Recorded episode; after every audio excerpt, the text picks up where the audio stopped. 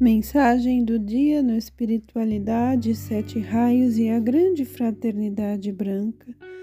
A mensagem de hoje foi extraída do livro Raios que Curam da Ponte de Luz. Se alguém usar o indestrutível manto de luz eletrônica, nenhum poder conseguirá perpassá-lo, a não ser o amor divino. A alma que é suficientemente forte para envolver-se a si mesma no manto do puro amor divino para avançar, não encontrará nada que se oponha entre a sua consciência e aquela poderosa esfera que possa reter o afluxo do amor divino. Existem fortes e destemidas almas entre vós que compreendem isto e que possuem a capacidade de usar esta sabedoria na vida prática para o seu próprio bem-estar e de outros. Devereis reconhecer que a divina presença que pulsa em cada coração humano, a força que movimenta o sangue, a essência que anima todas as formas é a criativa ação do Eu Sou. Vossa cintilante vestimenta de luz, a capa protetora na qual vos encontrais, abrigados é o sinal de reconhecimento de um consciente aluno que se protege contra as imperfeições do mundo externo. Não existem ainda muitas pessoas assim e nós vos pedimos para espalhar estes conhecimentos e, a fim de que os alunos que se dedicam aos serviços da luz façam amplo uso deste manto de luz protetor. Então, em poucos segundos, podereis fazer vosso apelo de proteção antes de deixardes o vosso quarto. As forças escuras percebem nitidamente onde poderão penetrar. Assim, reforçar esta proteção, renovando-a constantemente. Isto é importante para o vosso trabalho e para a vossa luz, que terá de enfrentar as forças negativas do mundo inferior, cada vez com maior intensidade. Quanto mais a luz aumentar no mundo, tanto mais agressivas se tornarão as forças trevosas.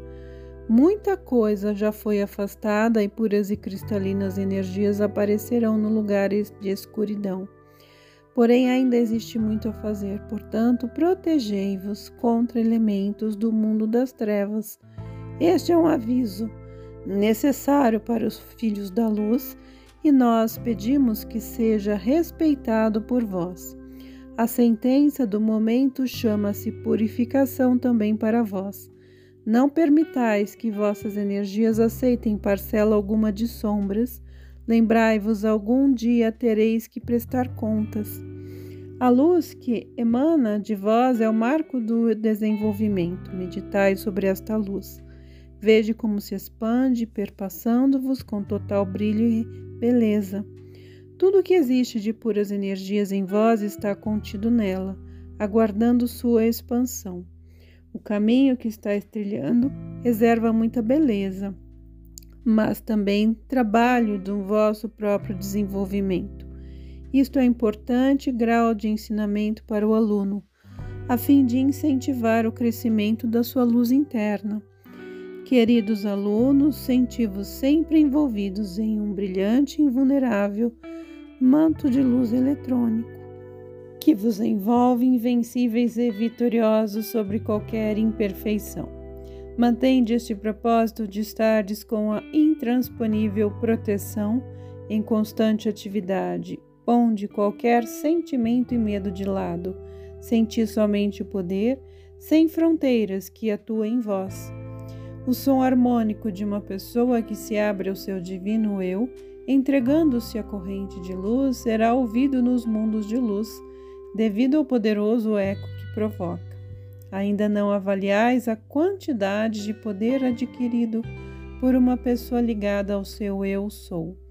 Esta força é inatacável. Vede-vos envoltos nesta poderosa corrente de luz que desce das esferas, abençoando-vos com todas as forças de que necessitais.